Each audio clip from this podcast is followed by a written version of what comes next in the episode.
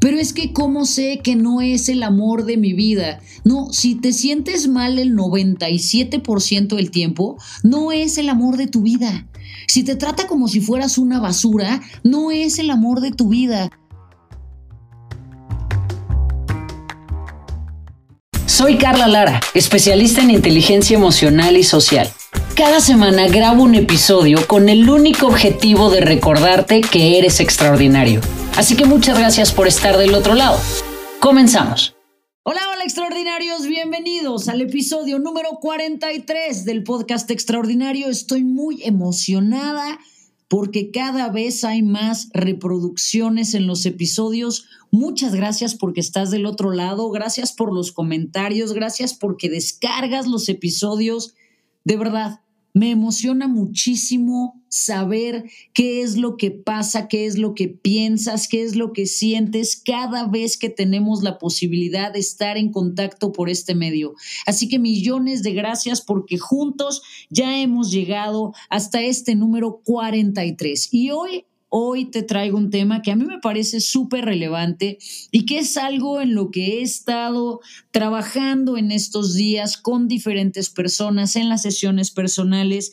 Así que hoy voy a compartir contigo ocho razones por las que las personas no se deciden a decidir algo que saben que tienen que decidir. Ya sé que parece un trabalenguas, pero va a hacer todo el sentido contigo. ¿Cuántas veces en tu vida te ha pasado que sabes que hay algo que tienes que hacer, pero encuentras razones para no hacerlo o para mantenerlo o para no decidirlo? Bueno, pues esto es algo que nos pasa muchas veces en muchas de las áreas de nuestra vida. Puede pasar en materia profesional cuando de pronto en tu trabajo has llegado a un punto en el que ya no estás contento, ya no te gusta tu trabajo, no te están pagando lo que realmente te, te mereces por la cantidad de trabajo que tienes, estás harto, estás agotado, ya no puedes más, pero no te cambias porque eh, tienes estas ocho razones que te voy a compartir hoy.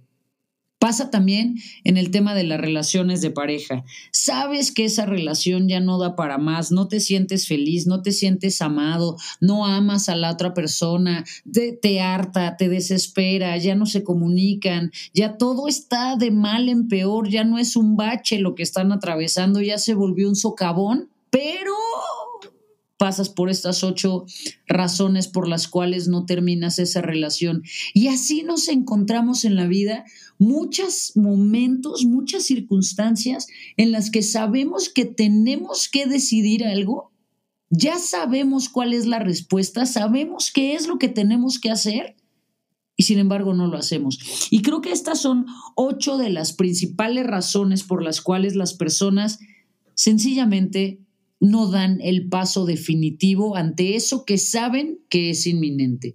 La primera razón es porque es cómodo. Mira, ese trabajo que detestas, en donde no te pagan lo que te mereces, en donde todo está mal y detestas cada una de las cosas, es cómodo. Porque si sigues ahí es que hay aspectos de ese trabajo, pues que te acomodan, y lo mismo en una relación. Ya no se hablan, ya no se tocan, ya no se ven, ya no se ríen, ya no se soportan, pero en algún punto en eso encuentras comodidad. Las personas se acostumbran a vivir, a hacer cómodo lo incómodo. Las personas normalizan cada una de esas cosas y se acomodan a todo.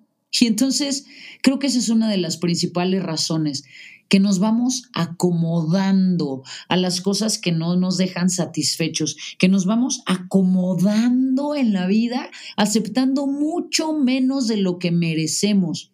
Empezamos a darnos en oferta y nos acomodamos en los miércoles de plaza infinitos de nuestra vida, en donde pues lo que sea se vuelve suficiente para quedarnos. Y eso me parece terrible, pero bueno, creo que es una de las razones por las cuales las personas no hacen lo que saben que necesitan hacer. La segunda razón que suelen usar las personas que no toman la decisión que saben que tienen que tomar, es que suelen decir que lo están haciendo por alguien más. En el caso del trabajo, no, pues es que, o sea, ya no lo soporto, no me gusta, no gano más, ya no hay manera de crecer, pero, pues es que, ¿qué va a ser mi equipo de trabajo sin mí? Ni modo que los deje a la mitad, ni modo que yo me vaya, si todos hemos jalado en el mismo barco y entonces uno empieza con las lealtades bien mal entendidas en la vida y en lugar de serte leal a ti, le eres leal a un grupo de gente, o sea, pones por encima esa falsa lealtad, porque es una falsa lealtad, tiene que ver más allá de con una lealtad, con un enorme miedo, pero eso lo elaboraremos más adelante, pero esta justificación de hacerlo por alguien más. Y cuando es en un tema de pareja, pues por supuesto suele ser el tema de los hijos. No, pero ¿cómo voy a terminar esta relación? ¿Qué va a pasar con mis hijos? Me quedo nada más por mis hijos. Híjole, híjole, híjole. En realidad es que justificar tu falta de valor y de coraje diciendo que lo haces por alguien más, te pone en una posición de un victimismo enorme.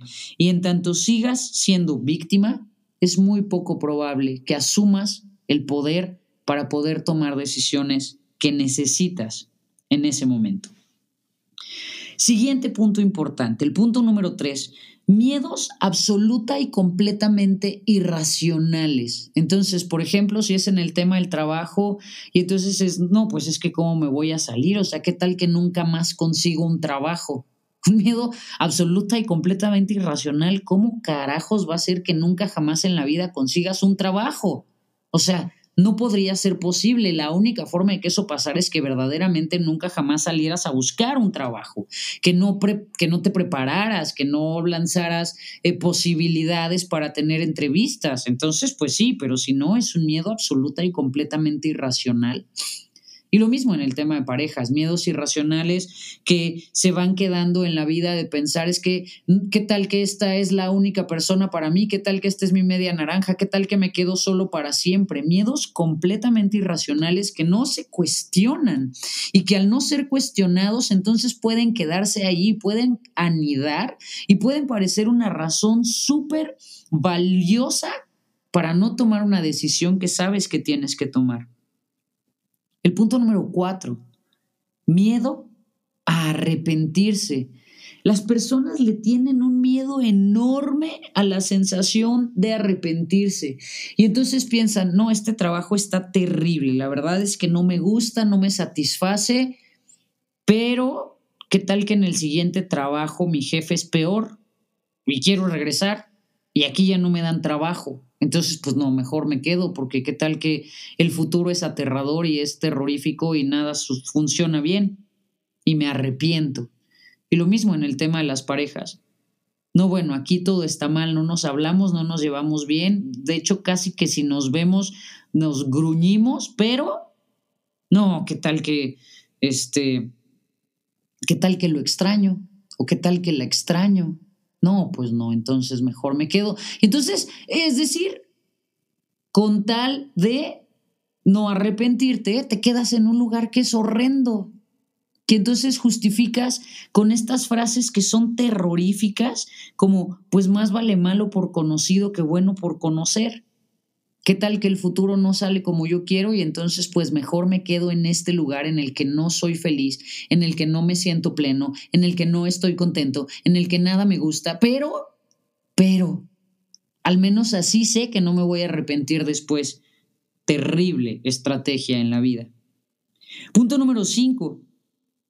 Se repiten de manera consistente que lo que pasa es que no saben lo que quieren aunque cuando les preguntas tienen absoluta y completa claridad de qué es lo que tienen que hacer, al momento previo de decirles, bueno, ¿y qué decides? Entonces se regresan a ese lugar tóxico de decir, no, es que la verdad no sé lo que quiero. No, o sea, estoy en un trabajo que no me gusta, mi jefe es terrible, no, ya no crezco, no me pagan lo que me merezco, me ponen a trabajar muchísimo ok, ¿y qué, qué deberías hacer? Pues debería cambiarme de trabajo, ok, ¿y cuándo vas a hacerlo? No, bueno, es que no sé realmente si, si cambiarme de trabajo pues sea para mí en este momento, porque pues ya ves que todo está bien complicado. Y se regresan al principio, y lo mismo en la relación de pareja. Oye, no estamos fatal, estamos terrible. Bueno, pues ¿qué vas a hacer? Híjole, no, pues la verdad no sé. ¿Cómo que no sabes? Sabes perfectamente qué es lo que quieres, qué es lo que tienes que hacer. Claro que lo sabes. Te justificas, te engañas, te dices mentiras, encuentras un millón de razones para las cuales quedarte, pero sabes perfectamente lo que tienes que hacer. Somos maestros del autoengaño. Sabemos perfecto cuáles son los pasos que tenemos que dar, pero sabemos también muy bien las mentiras que tenemos que contarnos para no hacer un solo cambio en nuestra vida. Y entonces empezamos a plantear eh, futuros catastróficos. Empezamos a plantear, a plantearnos una serie de panoramas de circunstancias que no pasarían de ninguna manera solamente para poder justificar que nos quedamos en el mismo lugar en donde no somos felices y en donde no nos sentimos plenos. Punto número seis.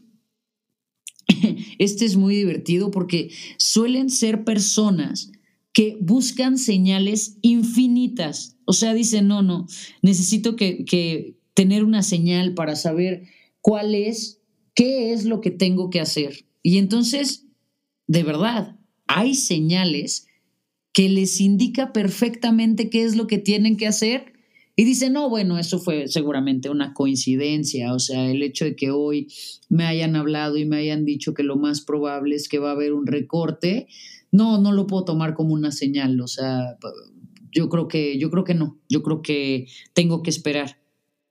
Buscan señales por todos lados y aunque las tienen, las evaden, las esquivan, las dejan pasar de largo una y otra y otra vez. Y uno que los está viendo dice, pero es que de veras, ojo, que te están viendo y que me están viendo, porque esto es algo que nos ha pasado a todos en algún momento de la vida.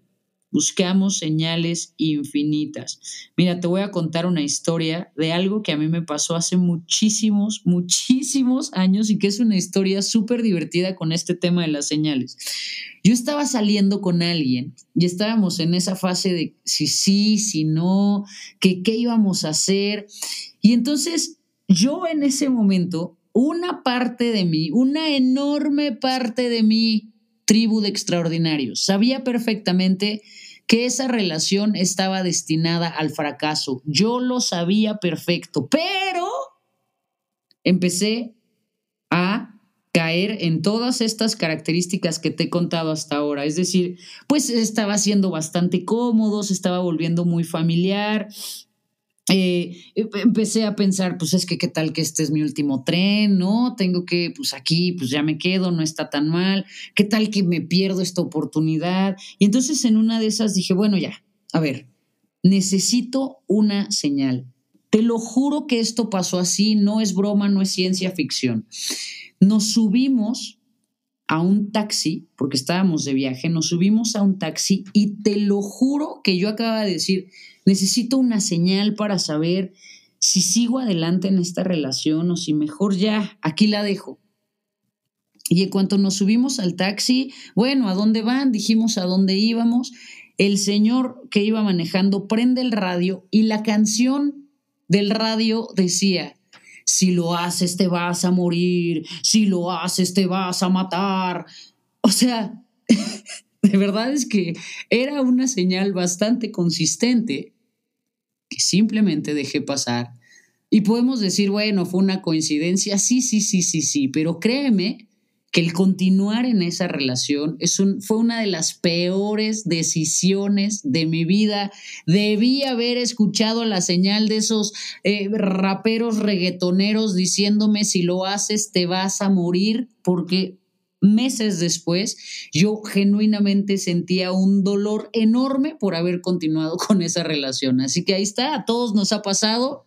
Estaría padrísimo que en las redes me contaras ¿Cuáles han sido las señales en tu vida que has dejado pasar y que después te acuerdas y son una confirmación que la vida te estaba enviando de que tenías que tomar una decisión en ese momento? Ese es el punto número seis. Punto número siete, pues que te vuelves experto buscando justificaciones. Ay, bueno, sí, mi jefe me gritó hoy, pero pues es que está de malas porque las cosas están muy complicadas. Ay, bueno, obvio, pues sí, me bajaron el sueldo, pero pues es que están haciendo recortes. Ay, bueno, sí, o sea, la verdad es que me están haciendo trabajar de 7 de la mañana a 10 de la noche, pero pues es que el tiempo está muy complicado. O sea, uno encuentra la manera de justificar cualquier cantidad de cosas con tal de no tomar la decisión que sabe que tiene que tomar. Pero lo mismo pasa en el tema de las relaciones. Uno se vuelve maestro de la justificación de los comportamientos basura del otro y propios en la relación. Ay, bueno, sí, nos gritamos, pero pues es que ya eh, pues estábamos bastante alterados. Ay, bueno, sí, o sea, aventó un plato, pero pues al menos no me cayó en la cabeza, o sea, no me lo aventó a mí, lo aventó hacia la pared. Ay, bueno, sí, o sea, no llegó, pero pues claro, pues es que antes nos habíamos peleado. Bueno, sí, en el teléfono encontré que tiene algo, pero pues también es que el que busca encuentra. O sea, una cantidad de estupideces que empezamos a decirnos para tratar de convencernos de algo que sabemos que sencillamente no va. Dejemos de justificar y tomemos la decisión que necesitamos tomar. Y punto número 8. Caemos caemos en el pensamiento mágico de que quizás todo se resuelva. Así como por arte de magia. Esperamos que se resuelva mágicamente como si eh, haciendo las mismas cosas que hemos hecho en los últimos meses, en verdad pensáramos que podemos obtener resultados diferentes.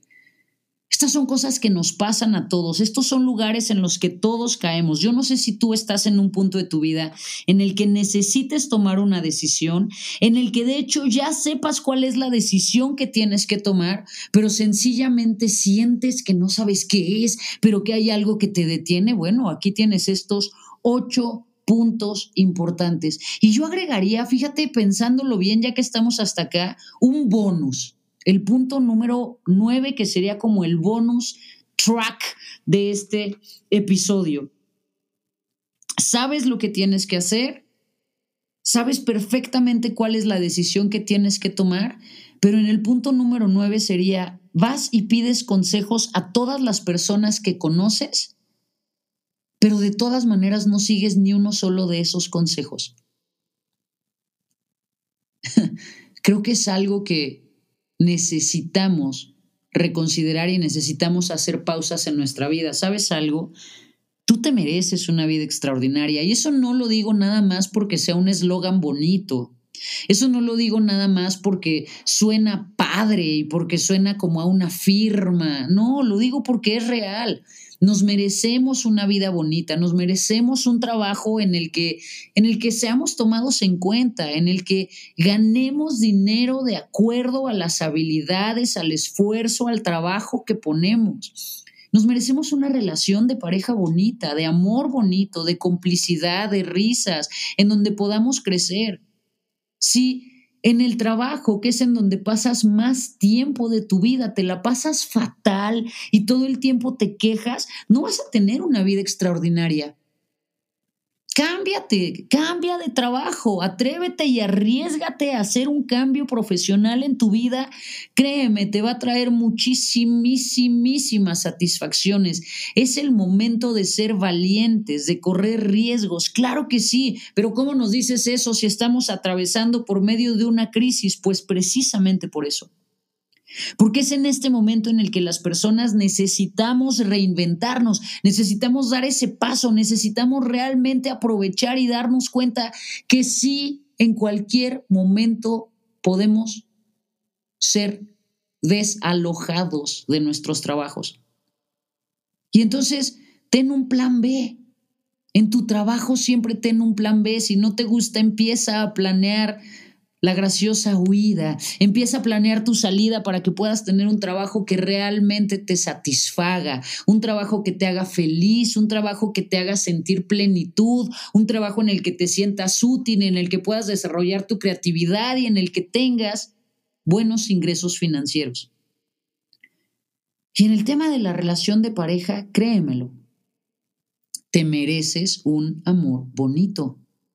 Pero es que ¿cómo sé que no es el amor de mi vida? No, si te sientes mal el 97% del tiempo, no es el amor de tu vida. Si te trata como si fueras una basura, no es el amor de tu vida. Si no te hace caso, si no pone atención a tus necesidades, si no te cuida, si no te habla, si, si te maltrata física, mental, emocional, sexual, verbalmente, económicamente, no es el amor de tu vida. Por Dios, dejemos de romantizar las cosas que son horrendas. Dejemos de normalizar las relaciones tóxicas. Si no hace que tu vida sea mejor, ahí no es. Punto final. Es así de claro, es así de sencillo. Hemos llevado tanta complejidad al tema de las relaciones de pareja y que no, que hay que luchar por amor. ¿Y qué tanta luchadera uno tiene en la vida y luchas y luchas y luchas? Hay que calmarnos con el tema de la lucha. No, no. El amor es mucho más básico que eso. Si le hace bien a las áreas, a las distintas áreas de tu vida, ahí es. Si no le hace bien a tu vida, ahí no es. Si no suma a tu vida, ahí no es. Si más de la mitad del tiempo se la pasan peleando, discutiendo, no hablan, no se entienden, no se llevan bien, ahí no es. Si hay faltas de respeto, ahí no es. Si se gritan y se insultan todo el tiempo, ahí no es. Si tienes que cambiar quién eres para que la otra persona se quede ahí, no es. Si tienes que convencer a la otra persona para que se quede ahí, no es. Es muy fácil. Entonces, si ya sabes, si al escuchar cualquiera de todas estas cosas algo te suena, es momento de tomar una decisión. Es momento de tomar esa decisión que sabes que tienes que tomar. No te esperes. Pensamos que hay tiempo, pero no, no es verdad. Cada día que pasa se te está acabando el tiempo en ese trabajo que no te hace feliz y en esa relación que no te hace sentir pleno y amado y emocionado y que no te hace experimentar la maravilla del amor. Dejemos de normalizar estar en circunstancias que no nos satisfacen. No te esperes hoy más que nunca. El tiempo, el tiempo necesita convertirse en tu recurso más valioso. Necesitas comenzar a atesorar cada minuto de tu vida y si hay cosas en tu vida que no te hacen feliz, necesitas comenzar a cambiarlas cuanto antes. No te esperes. No te esperes. No te confíes. No sabemos cuánto tiempo vamos a estar acá, así que hazlo ahora. Asume el papel que te corresponde, el de la persona más importante en tu vida. Y sé fiel a ti, a tus deseos, a tus sueños, a tus ilusiones, a tus objetivos. Sé fiel a ti, a tu amor propio. Ámate por encima de todas las cosas y por favorcito, por favorcito, deja de darte en oferta, porque tú, tú eres extraordinario. Así que yo te mando un enorme, enorme abrazo. Por favor, cuéntame en redes qué opinas, qué te parece, qué es lo que te detiene a tomar esa decisión. Cuéntame si has pedido señales al universo y el universo te las, te las ha dado y tú te has esquivado al mejor estilo de Neo en Matrix dejándola pasar con tal de no tomar esa decisión que necesitas tomar. A mí me alegra muchísimo que podamos estar juntos, que podamos compartir. Gracias por estar del otro lado. Y si nadie te lo ha dicho hoy, si nadie te lo ha dicho hoy, yo te lo digo. Eres extraordinario. Te mando un enorme, enorme abrazo y nos escuchamos en el siguiente episodio.